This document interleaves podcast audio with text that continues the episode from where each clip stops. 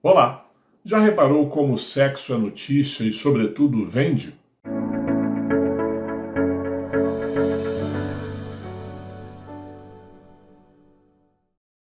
No passado, a publicidade engateava e tinha uma linguagem absolutamente binária. Homens eram personagens absolutistas, decisores e únicos portadores de dinheiro. Em paralelo, as mulheres eram citadas na publicidade como donas de casa, submissas e servis. Pouco a pouco, as mulheres foram ao mercado de trabalho, ganharam seu dinheiro e a linguagem tornou-se igualitária, mantendo seu aspecto binário em alguns segmentos, como carro, cerveja, contra beleza, sabão em pó. Em alguns momentos, as mulheres foram desvalorizadas e tratadas como simples objetos sexuais, que parecia servir aos homens e que o mundo era daquela forma. Mulheres fúteis e homens poderosos, não demorou muito, os homens passaram a ter produtos e serviços e linguagem para itens de beleza, roupas e bem-estar. E as mulheres foram incluídas pouco a pouco nos carros e nas bebidas, e tratadas como pessoas respeitáveis e decisoras, finalmente. Agora, a nova moda da publicidade é a linguagem neutra, ícones assexuados ou multicoloridos, de modo a atender às diversas possibilidades deste universo complexo do sexo.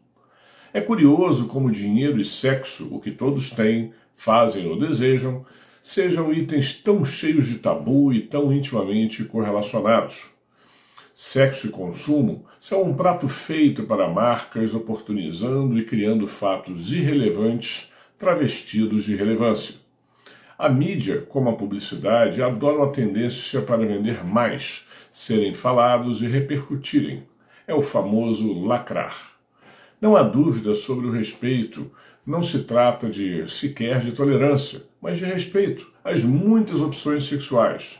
Mas assim como hoje são usadas por marcas e pela mídia, é claro, se trata de algo básico de apelo por vendas.